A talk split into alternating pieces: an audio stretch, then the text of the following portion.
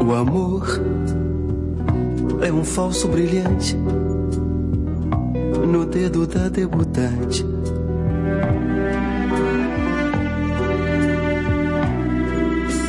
O amor é um disparate na mala do mascate. Macacos tocam tambor.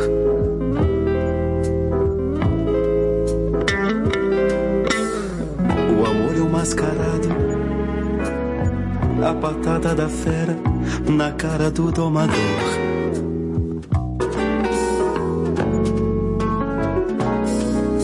O amor sempre foi o causador da queda da trapezista. Pelo motociclista do Globo da Morte. De morte.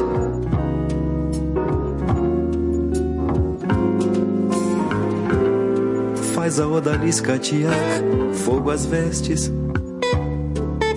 e o dominó beber água rasa. O amor é demais. Me fez pintar os cabelos, me fez dobrar os joelhos, me faz tirar coelhos da cartola zoada da esperança. O amor é uma criança. E mesmo diante da hora fatal, o amor me dará forças pro grito de carnaval, pro canto do cisne, final.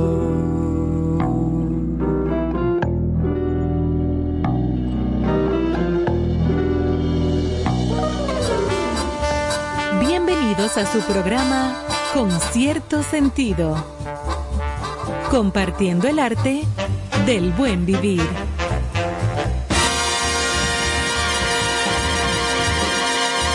Por estación 97.7.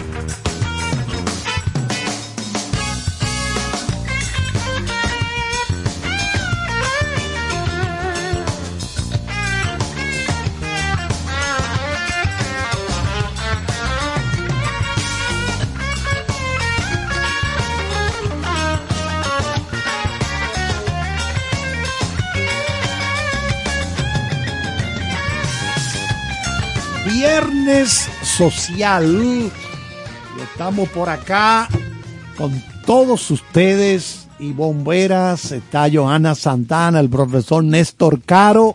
Llegamos temprano hoy, 4 de la tarde. Ya estábamos acá. Oh, sí. Por- En Sueña, Pilarín. En tu mente, dicen en dominicana. Bueno, ustedes saben que cada programa de estos que estamos haciendo es un vacilón, porque aquí venimos a disfrutar y a gozar a la vez que aprendemos. Claro. Caro, ¿cómo se siente, profesor Caro? Yo estoy muy bien y viendo tu planteamiento, el lunes temprano traeré una guira para que el vacilón sea sostenido. Una tamborita. Claro. Sí, pero podemos tocarnos algo, aquí unas maracas, una cosa. Tocarnos algo. Ajá. Está bien, Néstor Caro. Altita. Ustedes sabrán que aquí se estaban tocando los hombros, la cabeza, para los Como que el no nos baile de la. Macarena. Dale a tu cuerpo alegría. Señores, Macarena. buenas noches. Inicio de fin de semana. Sí, señor. En concierto sentido. Bueno, esta noche, como cada viernes, Ay, tenemos sí. un especial musical, como decía un amigo mío. musical.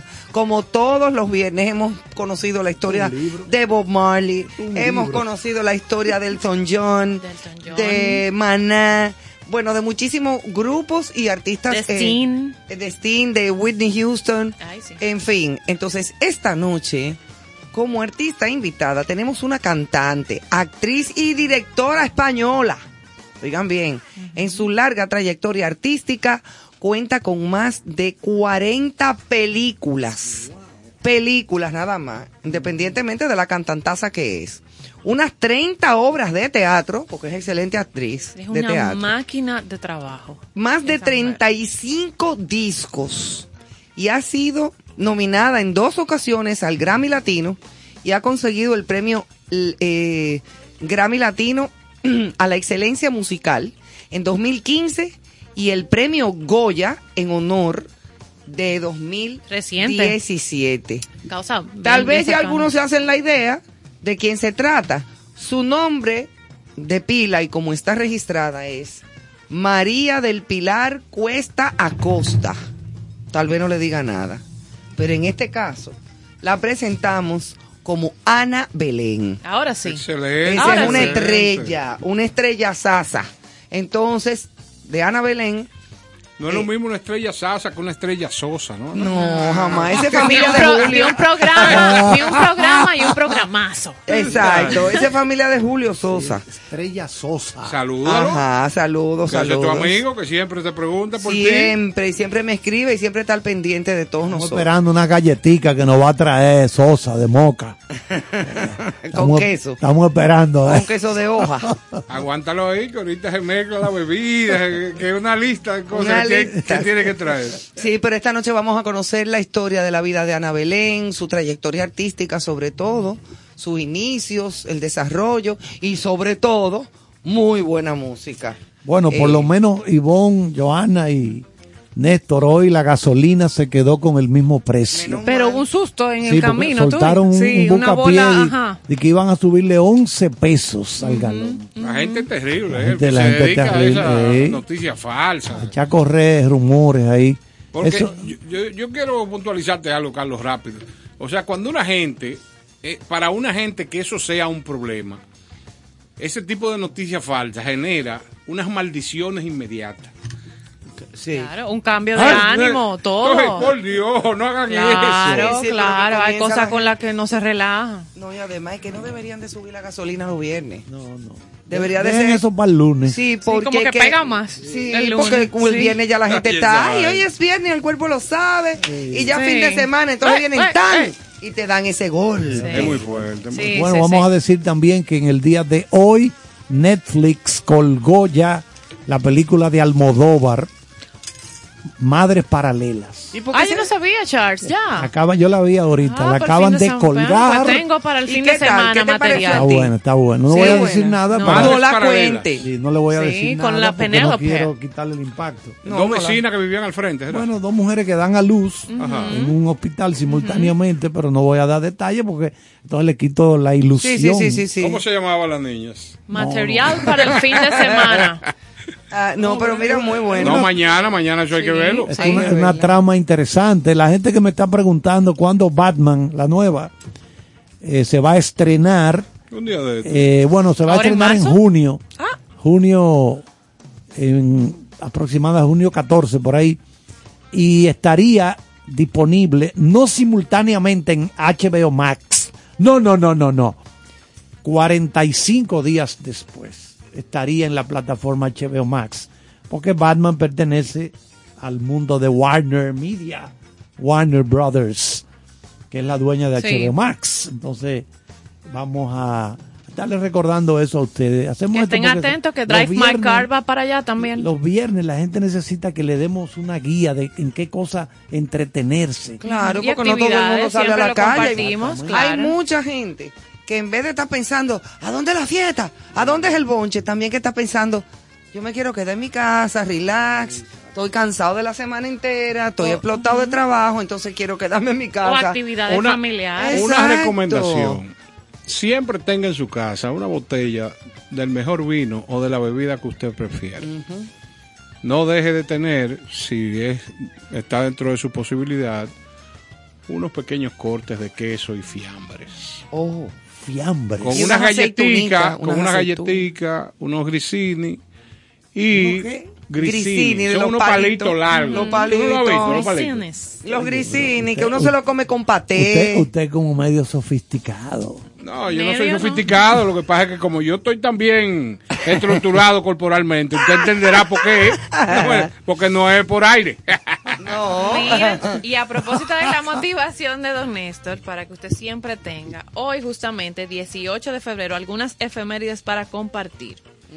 Cada 18 de febrero se festeja el Día Internacional de Beber Vino, no del vino, de consumir vino Pero va- vamos a ponerlo eso el año entero. en- y explorar los maridajes. Hay gente que lo mantiene así. A Carlos le gusta su vino piña con hielo. que hay Muy gente que no, no tiene que ver con el Día Internacional. Qué y eso bueno es como dice Don. Néstor, todo el tiempo que lo tiene así.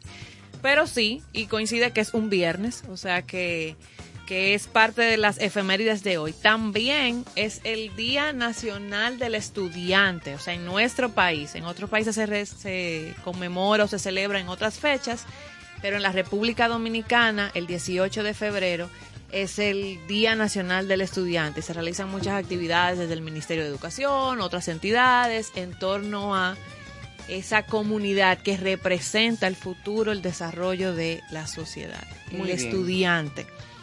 Y una muy importante, el 18 de febrero se celebra el Día Internacional del Síndrome de Asperger, el que es uno de los trastornos dentro del autismo. Entonces se hace en honor a su descubridor, al psiquiatra austriaco Hans Asperger, quien identificó un comportamiento similar y poco frecuente en un grupo de niños a los cuales él describió de la siguiente manera. ¿Cómo? Son niños que presentan a menudo una sorprendente sensibilidad hacia la personalidad de sus profesores. Pueden ser enseñados, pero solamente por aquellos que le ofrecen una comprensión y un afecto verdadero. Gente que les trata con cariño y también con humor. La actitud emocional, estamos parafraseando todo lo que él describió, eh, subyacente del profesor influye de modo involuntario e inconsciente en el estado de ánimo y comportamiento del niño a propósito del Día del Estudiante. Mira que cuando yo lo leía, eh, esa descripción que este psiquiatra eh, que descubre este trastorno eh, da, yo dije, pero eso necesita todo el mundo.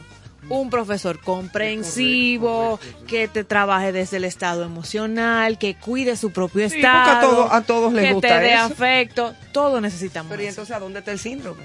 Entonces, eh, Viene ahora.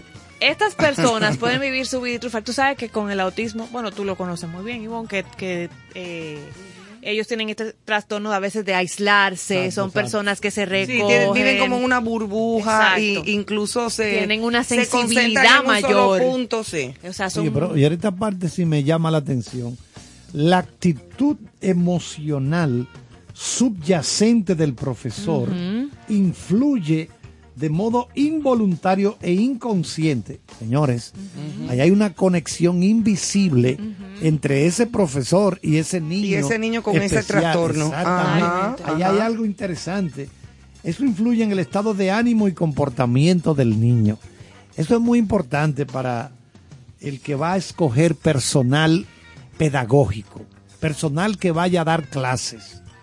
Claro, me van a decir, no, porque esos niños hay que mandarlo a una escuela especial. Es verdad. A esos niños que tienen, y los padres que pueden hacerlo, ¿verdad? Porque Porque no todos no todo el pueden. mundo Ah, puede sí, pagar claro, eso. Eso es una, claro. esa educación, Es una educación eh, especial. Por eso es Es que especial. hoy a los docentes se les está formando poco a poco y capacitando para que puedan trabajar esa diversidad, o sea, esa inclusión dentro de la diversidad, o sea, tener a esos niños en el grupo y no aislarlos, sino trabajarlos ahí, Ay, no en el olvide, mismo espacio. Que no se me olvide esto. Propósito de niños especiales, a nuestros queridos oyentes, anoten el nombre. Hay un cortometraje de 14 minutos en Netflix Ay, sí. que se llama Perdona nuestras ofensas. Anótenlo, el no- así como el Padre Nuestro. Perdona nuestras ofensas. Dura 14 minutos.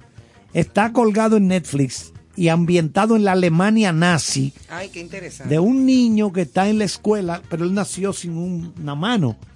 Le- no voy a dar muchos detalles porque le quito el No, impacto. no, Y tan no la cortita. cuente, no la cuente. No, no puedo contarla, pero traten de verlo ambientada en el- la Alemania nazi, porque cuando la profesora le está dando clases se ve la bandera, Sí, la, sí, la sí, la- esvástica, la esvástica. la esvástica allá en el fondo. Traten de ver, perdona nuestras ofensas Se llama la película. para que ustedes vean cómo la Alemania nazi trataban a esos niños que nacían con algún defecto, vamos a llamarle defecto físico, faltaba una oreja, un brazo, una mano, lo que fuere, pero no, voy, no, no doy detalles. No de porque detalle muy- porque ya de por, de por sí suena sumamente interesante. Exacto. Tú Muy sabes bien. que estos niños o estos individuos que tienen este trastorno pueden llevar una vida normal, regular, triunfar en ella, pero lo que va a hacer es que van a ser un poco diferentes para el entorno en el que se desarrollan, porque a veces su comportamiento, como decíamos, es aislado, eh, conectan o son más sensibles de la cuenta, su respuesta emocional es otra. Entonces, para los que todavía no conectan con este trastorno que se celebra en el día de hoy mundialmente, la famosa serie de Big Bang Theory, que tenía ese personaje de Sheldon, que fue muy, Muy exitoso muy esa exitoso, sobre todo en los Estados Unidos. Y la dan todavía. Ajá. Sí. Entonces, eh, él, él representaba ese trastorno. Y hay grandes figuras de, por ejemplo, en el cine, en la Bueno, mira, estoy sorprendida. Hay Figuras tres. de éxito que padecen este trastorno. Steven Spielberg. O Ese para- genio. Exactamente. Para este hombre, el As- Asperger, eh, o Asperger, no sé, ha sido una bendición, aunque le impide relacionarse de forma fluida con otras personas. Tímido, Su sí. condición lo hace obsesionarse con sus proyectos hasta el último detalle, lo que lo ha convertido en uno de los directores de ciencia ficción más famosos de la historia. Eh, Tim Burton también tiene este síndrome y Keanu Reeves Keanu Reeves. Tiene este síndrome también y han sido exitosísimos. Y o hay sea, muchos más. No estamos hablando de gente tampoco como el autismo per se, porque el autismo ya es otro No. tipo de condición del ser humano. que tiene niveles el autismo. Exactamente. Así Ahora es que recuerdo- estamos- bueno, hay una película muy interesante de acción con Bruce Willis eh, que, que se trata, que el, el protagonista es un niño autista. ¿Tú te acuerdas cómo Sí, era que sí, se llamaba sí. esa película? Ay, Lo querían matar. que lo niño. querían matar, era Sí, sí. precisamente con Alec Baldwin, Exacto. eh, que era el malo de El la malo, película. el malo. Pero el de I Exactamente. See Dead People. Y el niño eh, eh, descubre una clave secreta porque tienen una capacidad con los números. Y fíjate la película aquella de, de Rain Man. Que se aprendió la, la, la guía telefónica. La guía telefónica entera. que era con Dustin Hoffman. Sí. Y Él con se Tom sabía La Cruise. guía telefónica entera. Sí, y que, exacto. Y el hermano cuando supo que él leía carta dijo, ahora es que vamos a jugar. Sexo sentido era esa. No, no, No, sexto no. sentido es que matan a, a Bruce Willis, pero Bruce Willis no se da cuenta Sí. que está muerto. Ah, ok. Sí, Sí, ese era estoy con otro la estoy niño. que con otro niño. que decía claro. de que I see dead people. Exacto. Por eso fue que la de tipo. recordé. Oye, esa película es, Yo me- Sí, sí, sí, sí. Mira, es sobrecogedora. Sí, sí. Lo I que, lo see que sufre, people. Y lo que esa lo frase lo que se hizo. sufría Tom Cruise es dislexia. Dislexia. Dislexia es que tú lees algo y te queda como... Y tú no lo entiendes bien. Entonces, ¿cómo se aprendía los guiones? Bueno, parece que Sus fue líneas. superando la cosa. Te- Sí, Fue se superándolo. trabaja el- Te enchivo. ¿Cómo la superó? Con la cienciología. Él se quedó loco después de ser cienciólogo. Bueno, le ayudó en una Sí, cosa. y le- Él superó. Lo en perdimos en otra. En una entrevista que Salió loco. le dio al periódico español ABC, él dijo que eh, supe- logró superar la, el problema de la di- dislexia, Dislexia. Con gracias a la ayuda de la iglesia de cienciología. Eh, hombre, vaya. A los siete años le diagnosticaron la dislexia. El actor, que ya tiene, ¿cuánto? 56 años por ahí, más o menos. Eso creo que es la edad de él. eh, él no, no, como dice Ivonne, él no comprendía las cosas bien. Bueno, pero ya tú ves.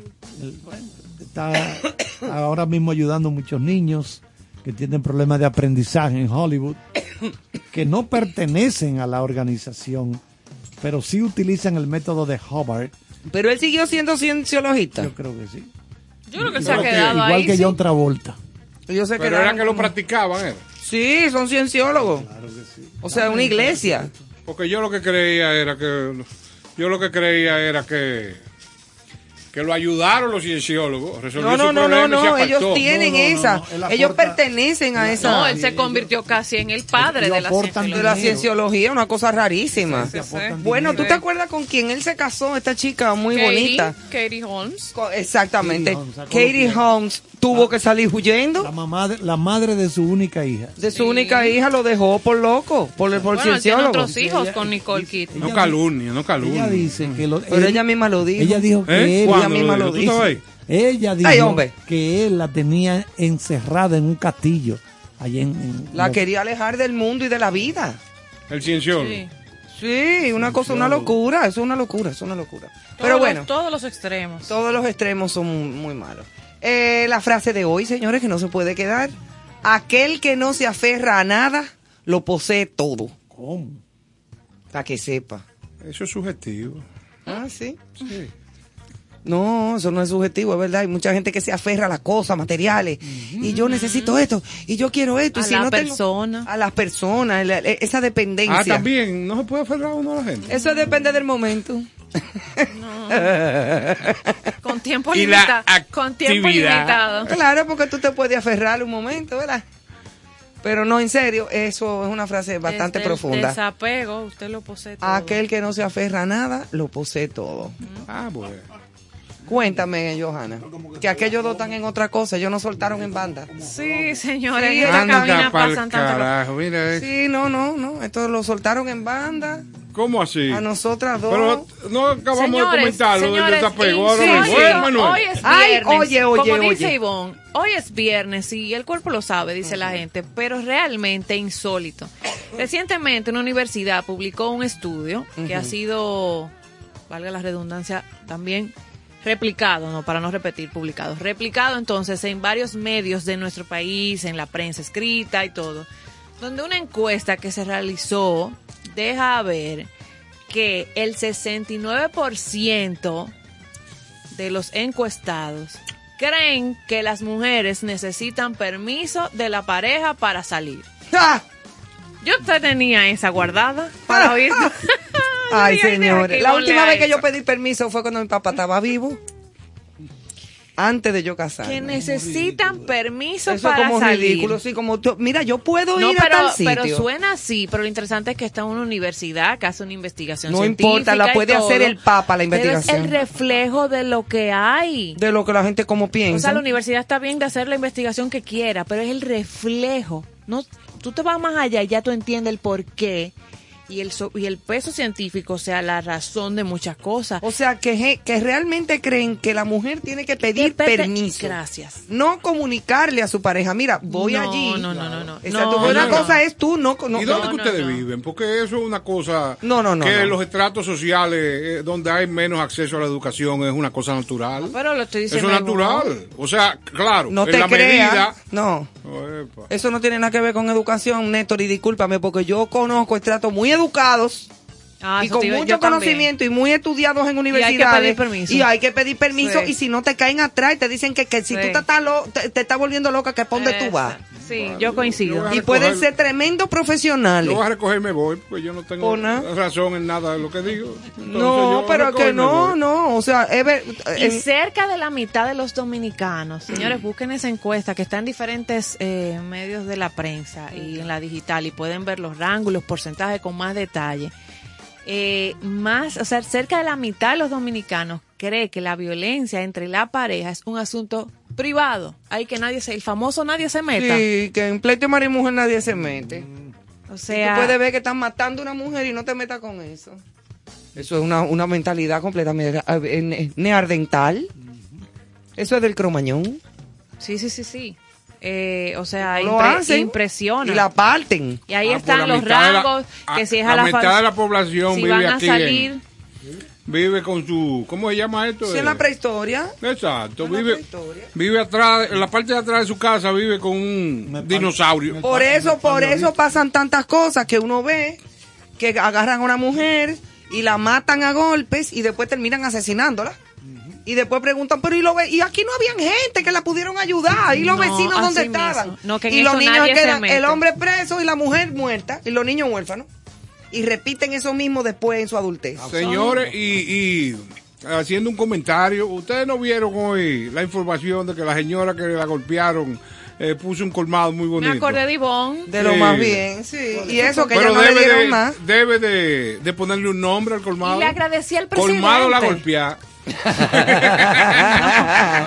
o Colmado Villalona. Eso, es- eso es el que yo iba a decir y no me atreví. Colmado Villalona, ¿y por qué no te atreviste? Colmado Villalona. Ah, como que, que dije, sepa. caramba. Señores, y las personas, los Parece amantes. que, parece que corrió el sentimiento, La grasa. la grasa. Se mueven las Corrió manitos de de- Carlos. Pero tú sabes lo que ella dijo en, en una grabación que salió en las redes. Que aquí cuando venga la prensa me van a tener que pagar 5 mil para yo dar una entrevista, sino que no me enfoquen. Y esa señora Bueno, se olvidó de la del manejo de la población y de la prensa, Y de la de solidaridad. la indignación en su caso. No. Oye, Nada. señores, aquí lo que hay es que poner escuela. Eso es educación, oye, eh, Pero eso es lo que estamos viviendo. y no mutación solo de aquí. cerebro lo que hay que poner. No solo Y ella aquí. tiene. no sé. Ah, El famoso estafador de Tinder del documental este famoso y todo lo que se ha hablado y el ruido y todo. El buen mocito, el chapeador. ajá, Ajá. ese mismo. Creó una cuenta, igual que la señora, para que tú veas, como tú dices, que no tiene que ver a veces con estrato social y No, que si yo para que qué, nada, que lo no que tiene que ver. No. Este muchachito creó una cuenta también ahora y está cobrando por comentarios, like, devolverte, responderte, yo te digo, o sea, haciendo dinero de eso. Pero, ¿y lo quién le está paga? haciendo La gente que va detrás de eso. Claro. Lo que dice imbécil. don Néstor, o sea, que dice, pero pero se le olvidó que la sociedad se solo se eh, solidarizó, Sí, que, se volcó a su sea, favor. Pero tú sabes no. qué incide esto. Que la sociedad en algún momento sea eh, se haga de la vista gorda de cualquier caso que pase. Eso porque es esto es una burla. es una burla. Es Claro, una burla. Por eso es que dicen que por la eh, comportamiento de muchos se- vendrá esa indolencia de ya nada me hace nada, porque no, Claro. no. Lamentablemente. Pero es así. Señores, y los ustedes, los caballeros amantes de marcas como Porsche, Lamborghini y demás autos de lujo, hoy había mucha gente llorando. ¿Por qué? Oh, ¿tú no supiste esa noticia? ¿Qué- Se qué pasó? quemó un barco cargado de vehículos de lujo. Diantre. Se quemó abandonado en el Atlántico. Venía, bueno, como hacen, los barcos se transportan con estos pedidos, a veces de exclusividad y todo para los clientes. Y en el Atlántico, la tripulación del carguero panameño Felicity Ace fue rescatada, pero el barco quedó en el mar a la deriva, con cerca de 4.000 automóviles, entre ellos vehículos de lujo que iban hacia los Estados Unidos. Qué barbaridad. Terrible noticia, pero Esto es tiene una su cosa. seguro. un barco mercante Tú de la sabes que bandera hoy panera. vi una noticia. pero ver la imagen de este barco en medio del océano quemándose, quemándose con, con, los todos esos vehículos. Pero ustedes no vieron la, y los la imagen de la lancha que se quemó ahí en Sí, Sí, sí. romana. En la romana. Yo Sí. lo vi, eso iba yo a comentar ahora, Sí. pero eso fue hoy, esta una tarde. lancha bonita. Un yate, era una- un tremendo barco. Ahora, eso eso está asegurado. Debe tener 70 pies, 80 pies. Pero eso está asegurado, eso tiene que tener un buen seguro. Pero Sí, ojalá, tuvieron que ojalá. sacar, bajar a la gente. Ojalá. Ay, sí. Y a niños que estaban montados yo y me- de todo. me puse en de el lugar. emergencia. Ah, no, no vi- vi ese detalle. Sí, Sí, habían, sí, sí. habían personas, estaban navegando en el río Chabón. Sí, Ay, Entonces habían niños y adultos, claro, dio tiempo a sacarlos. Gracias a Dios que dio tiempo ponerse sus chalecos, Chalecos, lanzarse lo sacaron y y todo, y, era, se- y- era y- familia. y la lancha se quemó en el río. Chabón fue. Así Dios. mismo. Habían salido de la marina de, de, De Casa de ahí, de Casa de Campo. Sí, sí, un sí. desastre. Bueno, la bueno. Porsche en este caso confirmó que tenía ahí 1100 unidades. Miren Manuel cómo está sufriendo esta noticia. La Audi, también. la Audi también Un no Audi dijo de eso que me hubieran mandado y vos mira. Se le quemaron nada más que la goma, pónsela. Por eso la, Y yo. por eso la frase. Chamusqueado, pero tú Sí, lo coges como pero- quieras. Por eso la frase. El que practica el desapego lo tiene todo. Sí, por eso mismo. Me dice al que perdió los No, cuartos. yo para no que tú salgo con vida. No, puedo señor. decirlo. Dígame, don Néstor, entonces, eh, no sé si usted está preparado Siempre, siempre. para por los senderos del ámbar de esta Sí, noche, yo estoy cerrando la preparado, semana. Pero quería ¿Usted está preparado para dos plantas? que usted siguiera comentando la actualidad, pero Bueno, ya vamos, veo. Vamos a comentar, profesor Caro, que pueden, hoy fue colgado el, el tráiler de la nueva película sobre Elvis Presley. que Que, era Elvis Crespo. no, no, no, no, no. ¡Píntame! El asunto es que Ay, señor, pon las el pastillas, es Emanuel. que A hervir. eh, tenemos que Tom Hanks ha sido transformado de forma irreconocible. ¿Y para qué papel? El papel del coronel Tom Parker, Carlos, que era tenemos el que hacer, manejador de Elvis. tenemos que hacer ese Elvis le programa. tenía- Elvis le tenía, bueno, podríamos, podríamos poner a Elvis un viernes de esto. Ahora, Elvis no era una persona que hablara muy, cosas muy profundas. ¿eh? No, pero vamos a No, porque Elvis Presley era más bien... Pero con Char tenemos que hacer el programa de los grandes, ¿cómo se diría? Camuflaje. al- no, se le eh, llama a los ¿Cómo grandes camaleones. Camaleones. Por ejemplo, Jared Gracias, Leto es un actor camaleónico. Sí, que se transforma. ¿Y tú sabes quién es camaleónica? Meryl Streep. Ah, sí, Meryl Streep. Tú no sea- la, los papeles que ella ha hecho, tú dices, pero esa no es ella. Exacto. Porque, oye, ¿cuál Son es? completamente diferentes uno de otro y con características ti- totalmente Exacto. distintas. Sí, Y sí. todo lo hace bien esa Sí, marva. porque el trabajo del, del actor es que cuando yo me siento a ver la película, yo me olvido, por ejemplo, Ivonne está haciendo un papel, yo me olvido de Ivonne. Claro, porque es que yo No estoy es haciendo la vida de otra persona. otra gente. Claro. Si tú la relacionas, dice, eso fue que no se desdobló bien. Esa persona. Pero Y- hay, hay incluso actores y actrices que siempre llevan como una misma línea de actuación. Sí, sí, sí. Pero hay otros que son... Como el Pachino, para mí es la misma línea donde Eh, quiera que yo lo vea. Pero, pero hay lo otras adoro. personas que se desdoblan y que cada papel es totalmente distinto uno del otro, como Sí. Meryl Streep, Jared como Tom. Hanks. Jared el mismo para mí. Robert De Niro re- aumentó cuando hizo el papel de Al Capone en Los Intocables. Sí, sí, sí. El tipo aumentó como Que estuvo muy 45 bien él ahí. sí. Estuvo excelente ahí. A Mark Wahlberg gorda, le gusta gorda. mucho el, el tema de estarse camuflajeando sí. también. Y bueno, Tom Hanks cuando hizo Ah, Náufrago. Tom Hanks, sí. Se puso Sí, así. se puso Wilson. flaco. Wilson. Ay, ay, pero- Tú sabes que mis nietas tienen una pelota de voleibol con la mano pintada, o sea, Sí, lo una Wilson. Ajá. Pero el y yo le tipo- hice la historia de el Wilson. tipo para mí, lo he dicho varias veces, que más libras ha rebajado para un papel Christian Bale Ah, sí. en El Maquinista. El tipo Ay, bajó sí. tantas libras que hasta la- lo que nosotros llamamos la batata de la pierna, Estaba la pantorrilla, se le desapareció. La, esto aquí atrás, ¿verdad? La batata Sí, de, sí, de- sí. de- de la pierna. Le- se se, se No, secó. no, él no podía mantenerse. en- Estaba fit. Parecía, no, no, él parecía anoréxico. Ah, sí. Parecía Will anoréxico. Smith hace muchos esos cambios de peso también. Sí, pero, Will pero. Smith. Sí. A mí él no me gusta mucho. Sacrificio es eso, mucho Sí, sacrificio. Will Smith hace mucho esos Pero vamos a ver a Tom Hanks. Lo pueden buscar ya, el tráiler está en YouTube. Esa es la ventaja de esta tecnología. Antes había que esperar que trajeran en un casete de Estados Unidos eh, los trailers. No, ya eso se acabó. Ya lo ponen y al segundo tú lo ves acostado en tu cama. Así mismo es. Dígame, profesor Caro. Bueno, por los senderos del ámbar, eh, hoy traemos algo que se llama entre parecer y ser. En la vida cometemos a diario errores diversos, pero uno particular es valorar a la gente por la apariencia sin siquiera haberlos tratado.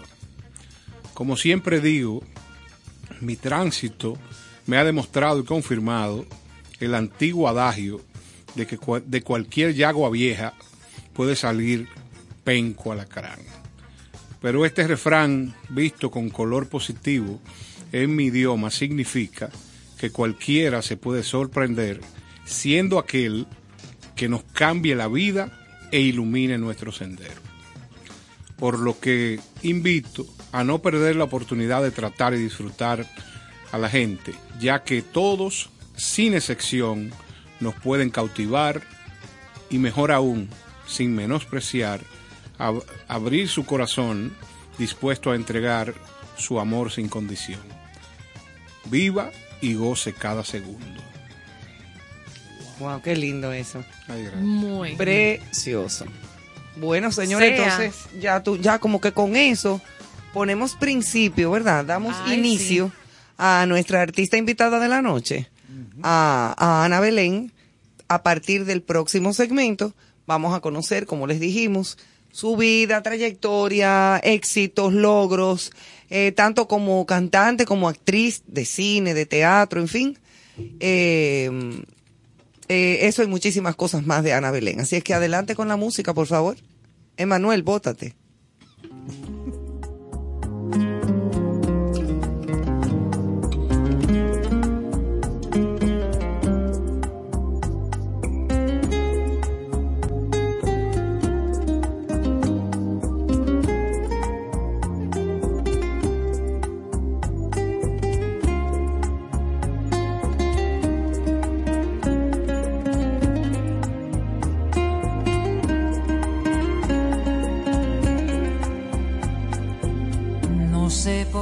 Te quiero. ¿Será que tengo alma de bolero? Tú siempre buscas lo que no tengo. Te busco en todo si no te encuentro. Digo tu nombre cuando no debo.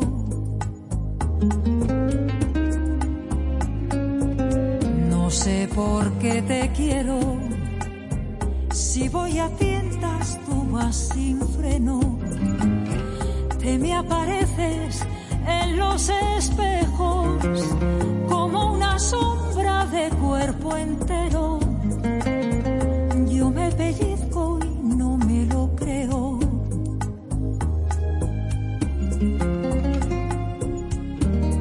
Si no me hicieran falta tus besos, me tratarías mejor que a un perro. Piensa que es libre porque anda suelto mientras arrastra la soga al cuello. Querer como te quiero no va a caber en ningún bolero. Te me desbordas dentro del pecho, me robas tantas horas de sueño, me miento tanto que me lo creo.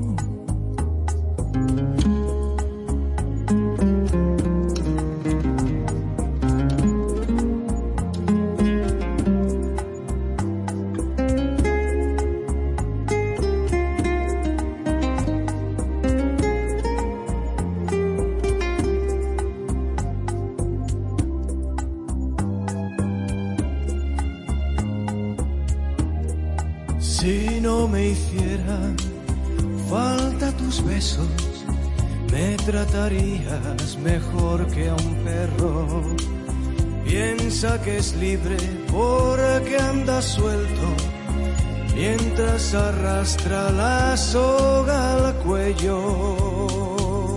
Querer como te quiero no tiene nombre ni documentos. No tiene madre, no tiene precio. Soy hoja seca que arrastra el tiempo. Medio feliz medio del cielo.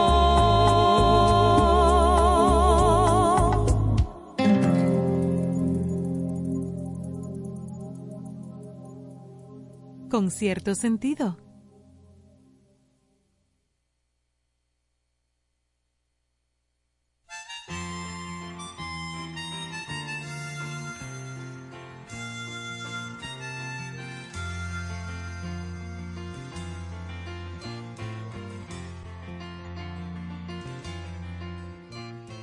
Esta es la historia de un sábado,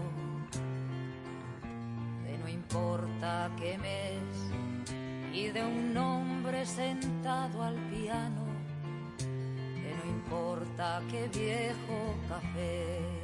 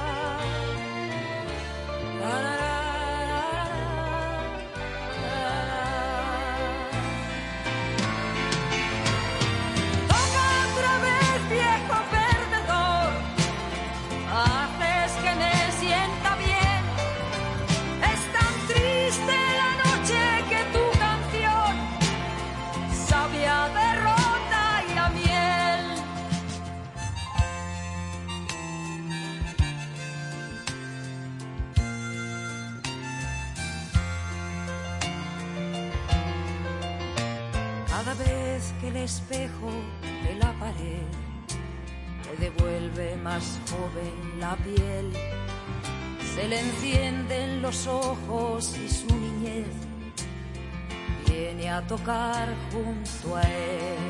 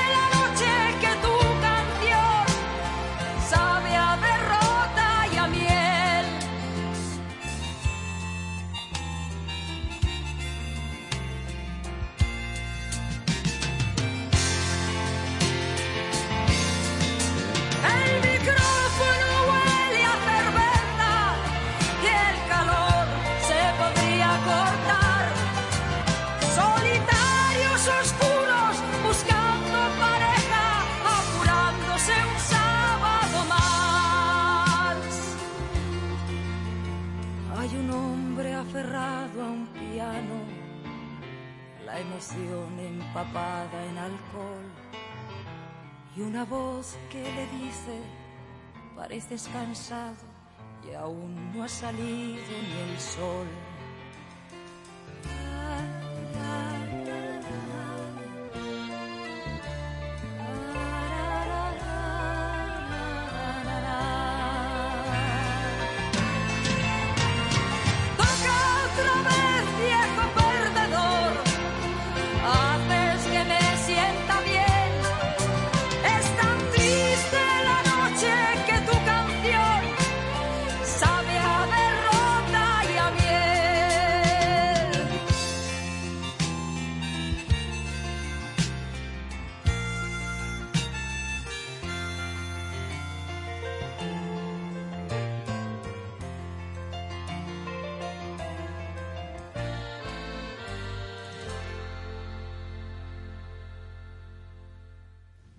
Bueno, señores, ahí teníamos una de las canciones más populares de Ana Belén. El amigo Ignacio Soto, Ignacio Soto, en Twitter hoy nos dijo que quería escucharla. Y pues hemos complacido, Complacido. al amigo Soto que siempre está en sintonía con nosotros acá. Dígame, Caro. No, no, siempre complaciendo peticiones. Esto es increíble. Este es un, es un programa que sirve para todo.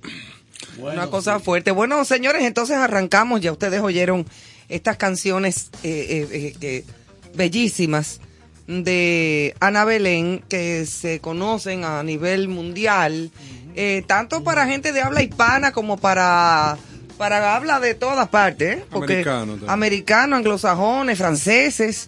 Es muy conocida en Europa, muy aplaudida en Europa, Ana Belén. Nació el 27 de mayo de 1951 en el barrio de Lavapiés. 70 ya. Sí, señor, en la calle del Oso. Fue la mayor de un matrimonio formado por Pilar Acosta, que regentaba una portería, las porter- bueno, como portera de, un- de una, una casa, de un edificio, y de Fermín Cuesta, quien era cocinera, cocinero del Hotel Palace, allá en España. Em, en el 61, 1961, debutó en el programa de Radio España, Vale Todo, presentado por Bobby de, de Glané Pues vale todo. de Glañé, Osvaldo. sí. Pues vale Y- todo. Osvaldo. Y en, eh, bueno, ya dio muestra de saber estar sobre un escenario. En el 1964, año que grabó sus primeras canciones, diablo, yo estaba naciendo en ese momento. Ella. Ya yo, Ah, ok. y ya ya estaba cantando. Y eso, qué bueno. Eh, ya era conocida en las emisoras musicales como una nueva niña prodigio. De ese primer sencillo, la canción más promocionada fue Qué difícil es tener 18 años. Ah, mira qué bien. Mira, mira qué bonito. Eh, tras firmar un contrato con la, pre- la productora Época Films, con 13 años protagonizó la película Zampo y yo, dirigida por Luis Lucía y de cuya protagonista tomó el nombre artístico. Después del fracaso de la película, porque fue un fracaso, el reconocido director teatral Miguel Ramos, no se, no se rían, que fue verdad, ahí lo dice, que fracasó. No, pero importante, casi todos los que hemos traído en los viernes, Claro, protagonistas. han no es de, fracasado no es en de una, ¿no? no, es que no es así, nunca. Pregúntale a Maná que la primera paga fue con birras. Exactamente, nunca ha sido así. Eh, se había fijado en ella este señor Miguel Ramos eh, durante el, el rodaje de una película y la animó a formarse y emprender una carrera como actriz teatral. A los 15 años debutó en el Teatro Español, cuyo director era Narros, con la obra Numancia de Miguel de Cervantes. O sea, ya estamos hablando de otro plano a donde ella entra. Hasta el 1970 forma parte de la Compañía del Teatro Español e intervino en obras como Las Mujeres Sabias, El Rey Leari, Don Juan Tenorio y con compañeros de reparto como Agustín González, María Luisa Ponte, Julieta Serrano, Berta Riaza, con los que hizo sus primeras giras eh, por España. Bueno, considerada una de las mujeres más atractivas en el mundo de la canción y de la interpretación, Ana Belén. En los años 70 se convirtió en una de las principales figuras del momento, ya que combinaba su faceta como actriz con la de cantante. En televisión, Fortunata y Jacinta, es un- una, una serie allá en la televisión española, eso le dio máxima visibilidad entre el público. Es una serie que recientemente tuvo su reposición y que gozó de gran acogida entre los espectadores más fieles a las historias de época. Su fructífera trayectoria cinematográfica tiene títulos como Separación matrimonial, Vida conyugal sana, Españolas en París, La petición o La oscura historia de la prima Monse. La casa de Bernarda Alba, la reina de España, entre otros. En televisión, Ana Belén participó en series como Traición, Hospital Central o Cheers, entre otras.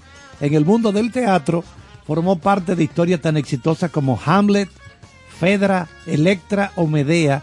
Dentro de su más reciente puesta en escena están Eva contra Eva en el Teatro Reina Victoria, una obra donde dos actrices Oigan bien, dos actrices de generaciones completamente diferentes tienen que interpretar a un mismo personaje. Está en escena todavía. Exacto. Ahora mismo. Sí, Qué bien. es interesante porque es que ella comenzó a actuar antes de cantar. Ajá. Exacto. Eso.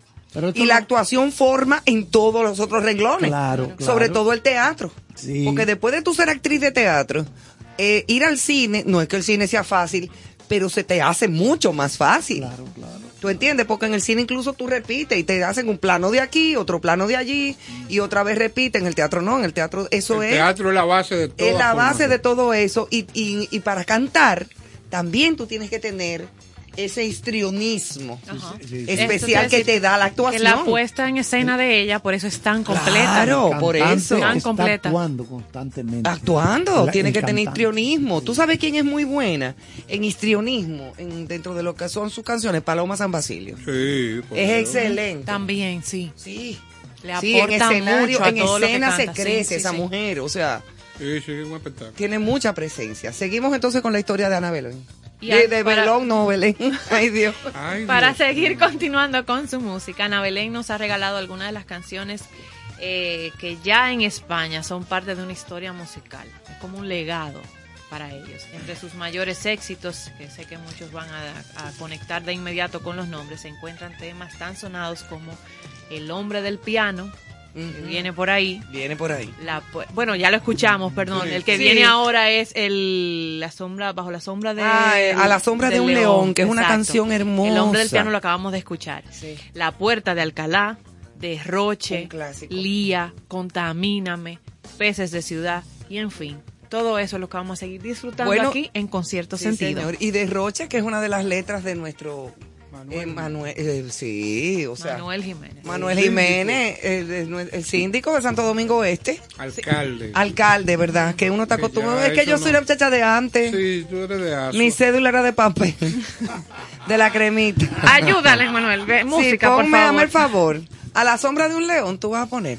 Señores, escuchen esta canción, eh, porque yo ahora mismo voy a comenzar a llorar.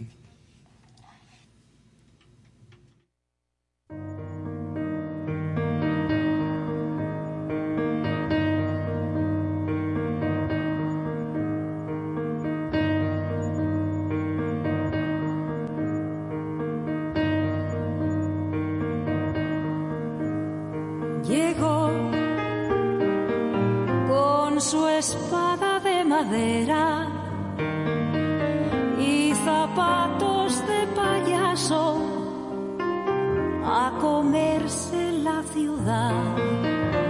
Compró suerte en Doña Manolita y al pasar por la Cibeles quiso sacarla a bailar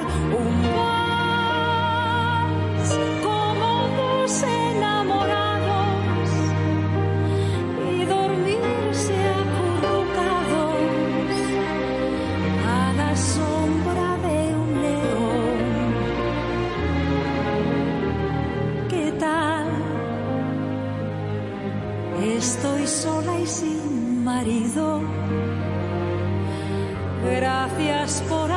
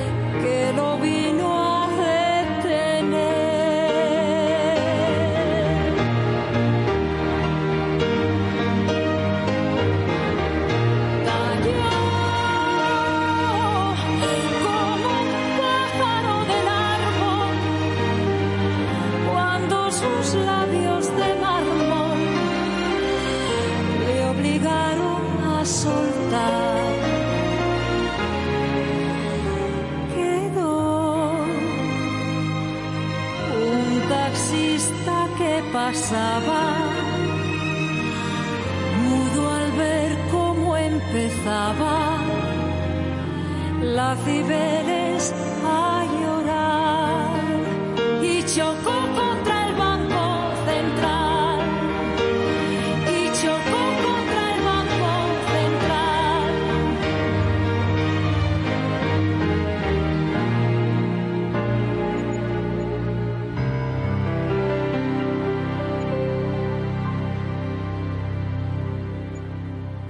cierto sentido.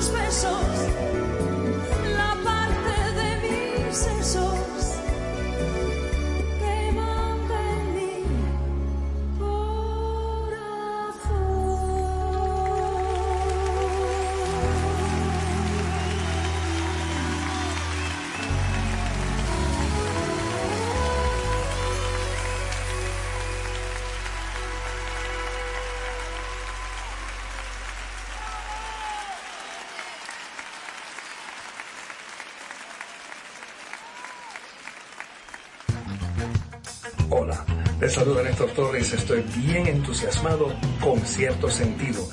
De lunes a viernes, de 8 a 10 de la noche por 97.7, se celebra el arte, la cultura y la buena música. Felicitaciones con cierto sentido.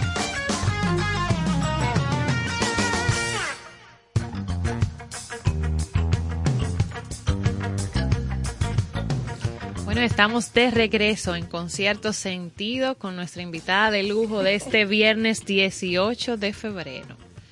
Ana Belén. Estábamos escuchando Lía. Qué linda Esa interpretación, sí. Es un bolero de la vida de, eh, de vida de José María Cano. Lo esbozó como encargo, escuchen esto, para el brasileño Ro- Roberto Carlos y Mecano. Lo barajaron en buen dominicano, no lo aceptaron, pudo haber sido un disco doble, pero la compañía creyó prudente aligerar el repertorio y Lía, esta pieza que acabamos de escuchar en la voz de Ana Berlén, acabó de rebote en la voz de Ana, que lo eleva y lo interpreta No, de una, manera No hay nadie que cante esa canción como ella. magistral. Y mira que hay mucha gente que la Eso que te la iba a decir, muchos han, eh, han tratado de emularla, Julio Iglesias, María Dolores Pradera, el propio José María Cano, pero como lo hace Eh, Ana Ana Belén, Belén nadie. Incluso la ese primera Lía canción. es de ella, es un traje Sí. a la medida. A la medida. La canción, la primera, la de A la sombra de un león, que es una canción con una historia y una, una melodía preciosa. Eh, es la historia de un enfermo mental que se, Letra ena- de- se enamora. de Sabina. sí, es una letra de, de Sabina, pero interpretada por Ana no tiene mamacita, porque la dulzura con la que ella canta, la historia de ese enfermo mental que hace una espada de madera a defender a su, a su reina, a su princesa, con todo el amor del mundo, y es Las Cibeles, en Madrid. Muy bonita la canción. Es una, una cosa preciosa. Fue un regalo de Joaquín Sabina a Ana, a Ana Belén. para que ella la interpretara también, porque es que nadie como ella tampoco, interpretando esa historia. Porque precisamente te digo, la canta con la dulzura necesaria para esa historia. O sea que, bueno, en mi, a mi entender. En cuanto a, a la vida de Ana, pues vamos a seguir conociendo cosas, don Néstor. Bueno, esta mujer que para mí es excelsa, exquisita y que promueve en sus canciones el amor, vamos a hablar un poquito de esto. Víctor Manuel y Ana Belén, Víctor Manuel es su, su pareja, se conocieron en los años 70, cuando el cantautor eh, asturiano se quedó prendado de la belleza del artista en un vestíbulo de un conocido hotel en La Coruña. La actriz eh, Trini Alonso fue la encargada de presentarlos y el flechazo fue instantáneo, tal y como aseguran ambos. La pareja contrajo matrimonio en, en Gibraltar en el año 1972 con un enlace no oficializado posteriormente en España. La unión entre los cantantes no solo fue sentimental, sino también artística, ya que eh, al día de hoy continúan siendo una de las parejas musicales más exitosas de todos los tiempos en nuestro país. Tienen dos hijos en común y tres nietos. Y como cada semana, Carlos se ha encargado de prepararnos un encuentro un poco más cercano con nuestro, en este caso con nuestra invitada Ana Belén.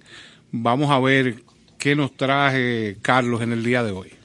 Así es, Néstor. Mira, son abuelitos ellos. Sí. Igual que son yo. abuelos. Sí. Pero la, a diferencia de ellos, yo no, no, he- no ha habido cupido que pueda matar. Yo digo que lo mataron al cupido que me tocaba a mí. No está preso. Los de los metieron presos. ¿Tú crees? Claro. No ha habido flechazo que haya Háblame de los flechazos, Caro. Te digo. Bueno, tú sabes que... Eso suele pasar, hay amor que... No, que- no, no, que es, es musto, es musto, desde el principio, es algo musto. Mira, como ellos, como acabo de narrar del, del tema del amor en el caso de esta pareja musical, Ajá. en el tránsito de la vida de uno, eh, tú puedes estar en cualquier esquina y tienes la oportunidad de ver una mujer que te impresiona y a eso le llamamos el flechazo. Pero el flechazo debiera ser un conjunto de situaciones que te pasen con esa persona porque el, el primer impacto es visual, pero en la medida que esa persona eh, te da la oportunidad de que se pueda conocer, se pueda valorar, Claro, eso sí. entonces ahí ya no es un flechazo, es un misil.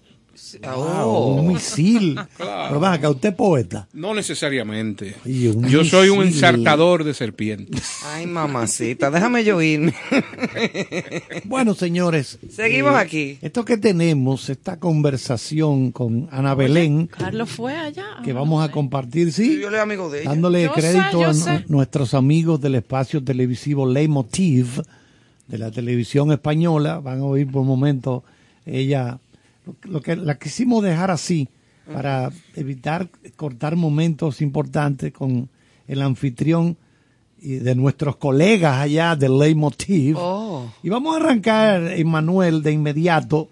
La primera pregunta que le hacemos a Ana Belén, ¿cuándo te das cuenta de que una canción es para ti, que se adapta a tu tesitura, a tu estilo? ¿Cuándo te das cuenta, Ana, de que esa canción que te la han llevado o algún el compositor te la muestra y tú la observas, la tararea, lo que fuere, ¿cuándo te das cuenta de que es para ti? Mira, eh, yo creo que nos pasa a todos, ¿no? Cuando escuchas a una, una canción y te emociona, Sí. eh, yo creo que ese es el, el paso importante. Escuchas la canción, te emociona. Obviamente dices, mm, la puedo cantar o no puedo, ni Ya. mi tesitura no tal.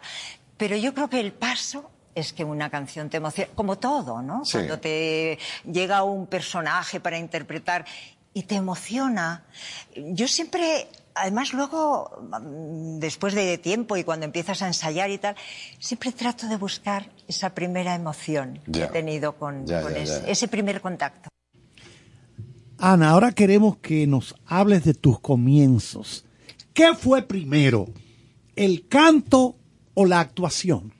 Ah, Yo empecé cantando. Sí. cantando en la radio y tal. Y cuando ya, después de hacer aquella película de niña, empecé a encaminar mis pasos en el teatro y a estudiar teatro Sí. y a encontrarme en el teatro haciendo además teatro clásico, a mí ya se me olvidó. Es decir, tú estás haciendo eh, el Rey Lear de Shakespeare Claro. y de repente, mm, te, como me ocurrió, me dicen tienes que ir a televisión, a televisión española, que Sí, era la única que había en ese Era la momento, mejor en aquel la momento, u- la era- mejor. Tienes que ir a cantar canciones de Zampo y yo, imagínate, total, yo ya interpretando un Shakespeare y Claro. cantando El mundo mágico. No. Entonces a mí ya se me había pasado, se me había olvidado, seguía cantando así con en los camerinos, con la guitarra y tal. Pero me daba un miedo a mí. Sí. Mete- el- el- la industria musical me Sí, daba sí, mucho sí, miedo. sí, sí, Y sí. Víctor realmente me ayudó, me empujó, me compuso unas canciones maravillosas. Ana, ¿cómo compaginas una carrera, actuación con la otra? Que es el canto. No, es maravilloso. Y yo creo que una es consecuencia de la otra y que si yo canto, que tampoco creo que yo sea una cantante con unas facultades fuera de serie, pero bueno, es una cantante con unas peculiaridades. Yo creo que se debe a que soy actriz. Tu hijo es músico y productor.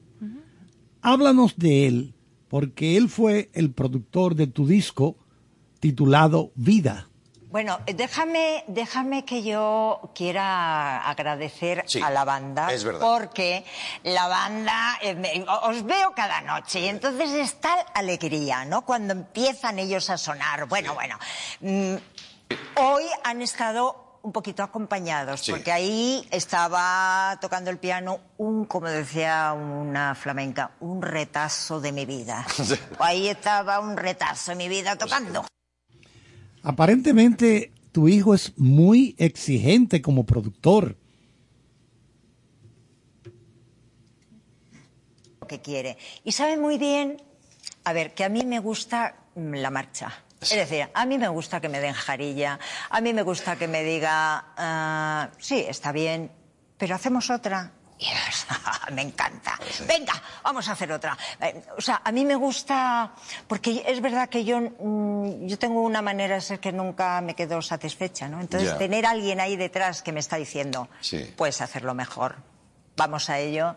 Y lo que pasa que es, tiene un carácter estupendo, es Sí. muy templado.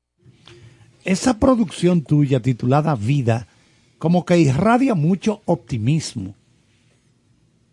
El ser optimista, mm, que soy optimista, pero soy muy realista. Que soy, soy una persona esperanzada. Y me parece que eso ya es bastante importante. Esperanzada en, eh, sobre todo en la gente que, que nos rodea y la gente que hace cosas y la gente que trata de hacerlo bien y que trata de, de sacar adelante su vida, la de los suyos, eh, que es gente solidaria, que es gente que, toda, que además de todo eso tiene tiempo para regalarlo para, Sí. para los demás. Entonces yo soy una persona en ese sentido esperanzada. Creo que debemos agradecer mucho. Y creo que este disco, eh, optimista, no sé si optimista, pero sí es un, es un, un trabajo de agradecimiento, ¿no? Agradezco estar aquí, agradezco eh, tener trabajo, agradezco seguir con el entusiasmo y pues, bueno, no solo sigo con el entusiasmo, es que sigo teniendo trabajo porque tú puedes tener Sí, sí, sí. entusiasmo. Sí, sí, sí. Casa, sí. Ya, ya, ya. Entonces, eh, estoy, tengo, sigo teniendo entusiasmo, sigo teniendo, y sobre todo sigo sabiendo que no sé nada. Ya. Entonces estoy agradecida a, a esto, a, a vivir, Ya. a estar viva. Bueno, Vida es el título. ¿Por qué le pusieron ese título? Estuve dando vueltas, pues es que lo de los títulos siempre es muy complicado. Tú pones toda la energía, lo grabas, grabas el disco, tal, y luego el título.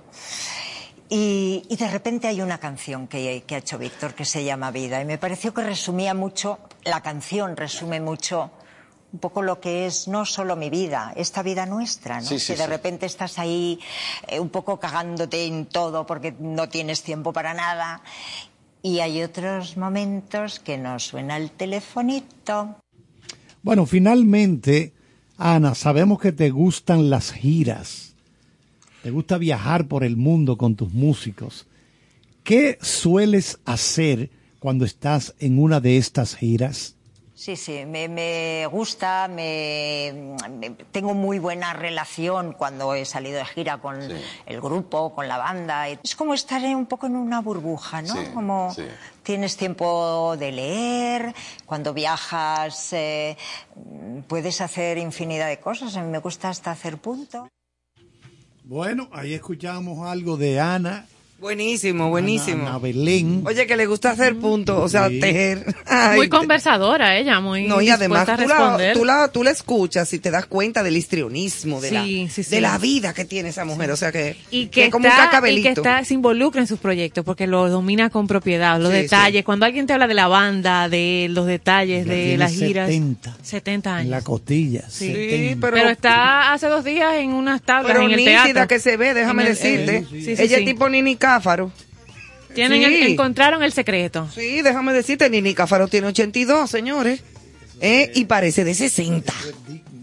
La, Y cuidado. la buena vida en el buen sentido de la palabra. Claro. Y la genética también que influye. Claro, yo Sí. nunca he visto a, eh, a Nini Cáfaro con una situación de, de un No, un pleito. de una- pique, de que no. un problema. No, no, no, no. yo creo que esa es parte fundamental. Igual que si usted, usted que hace la similitud, esta señora tampoco. O sea, No. Ana Belén tú no la ves en controversias ni en. Aunque ella, ella, ella fue también eh, ejecutora de muchas fue luchas. luchas de luchas sociales, exacto. Luchas sociales, Y porque era políticas, Sí, y Claro, después no con fue. el esposo. Comunista Sí, con sí, Víctor sí, Manuel sí. hasta Sí, la sí. tambora. Sí, sí, sí. Claro. se salieron Y después se de eso. salieron de eso. Ellos, Sí. pero es como dice, sí, ellos. Bueno, vinieron aquí a siete días con el pueblo. Sí, Exacto. claro. eh, que era una época. Eran de izquierda. todavía full. la Guerra Fría, cuando ellos vienen aquí en esos siete días con el pueblo, eh, yo creo que ellos se quedaron a dormir en la casa del periodista Orlando Martínez.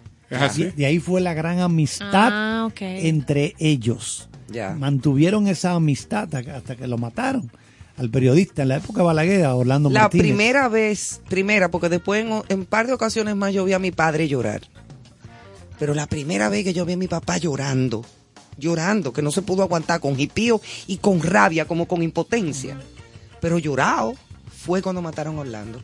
Porque mi papá tenía una columna en la revista Ahora. Sí, y él era el director. Y- Era Ah, el director, ya. eran muy amigos. claro, claro. Papi tenía una columna psiquiátrica Sí, sí, sí. eh, eh, en la revista Ahora. Y Una- yo una rabia le nunca entró. se me olvida, papi, entrar por la puerta de mi casa y yo verlo sentado en la cama. Mi mamá estaba al lado de él y, y- y- y llorando.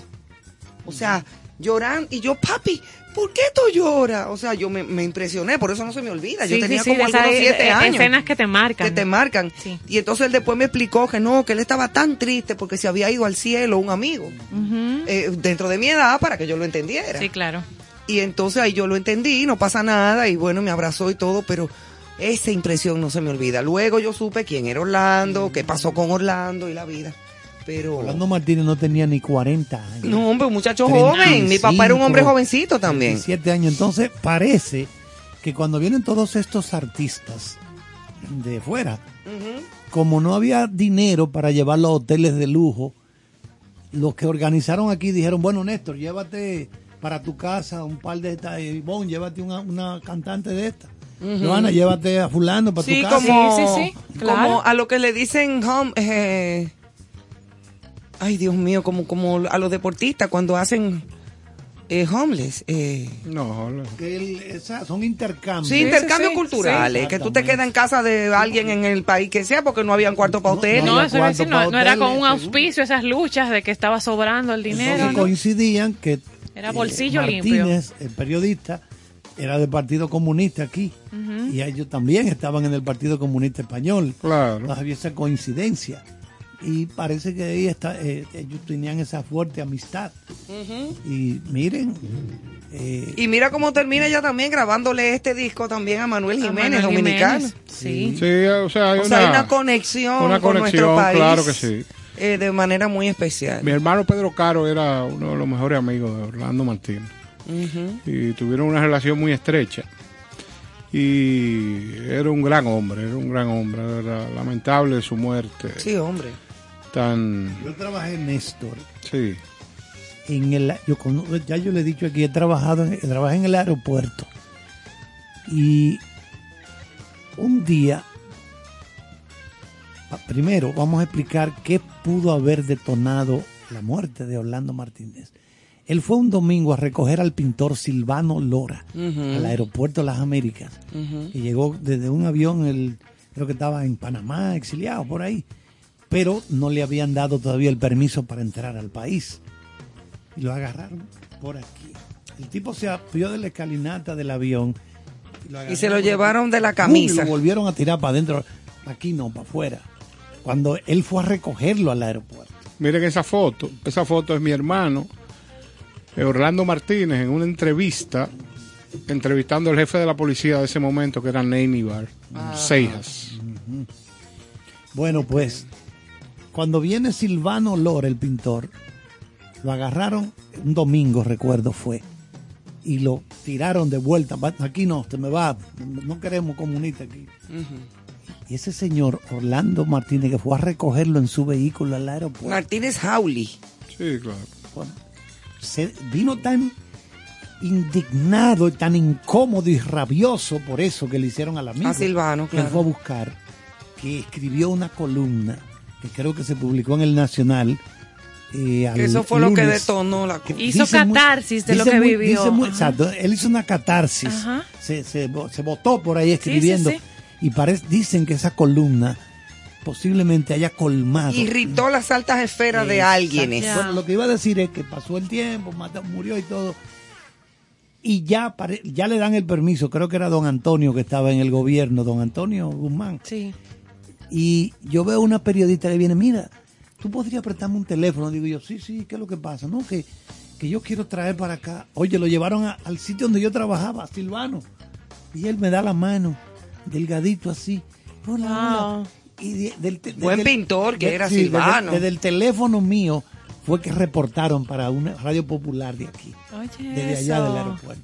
Oye. Bueno, estamos aquí, acaba de de caminar, salió ya de aduana. Para que tú veas las cosas que uno sin saber y, y sin querer Sí, sí, vive. sí, sí, sí.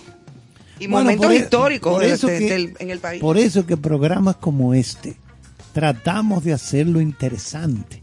No simplemente decir, vamos a poner música y hablar de Ana Belén. No, de ligar a Sí, esa gente. porque una cosa va con la otra, ahí van Exactamente. saliendo y En su- surgiendo en- cosas. en Exactamente. De que ese arte está en la línea Eso histórica, en esa memoria histórica, en su intervención. Bueno, inclusive eh, tengo la información directa y las vivencias de que Michel Camilo, nuestro gran músico, eh, tiene una relación muy estrecha con ellos, con Ana Belén. Con y Ana y Víctor. Y Víctor.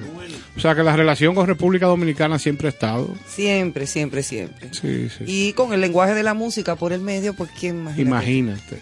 Y Es- qué música. Y qué música. Sí, a exacto. propósito, vámonos entonces con más música.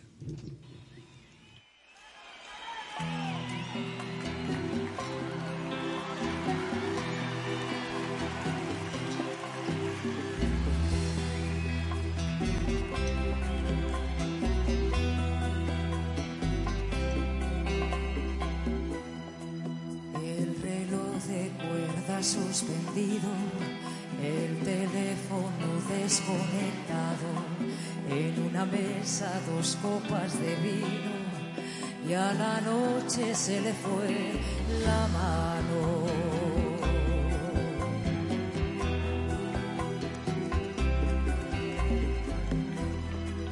Una luz rosada imaginamos, comenzamos por probar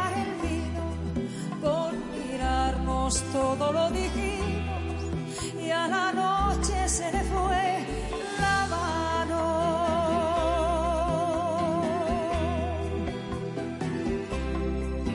Si supiera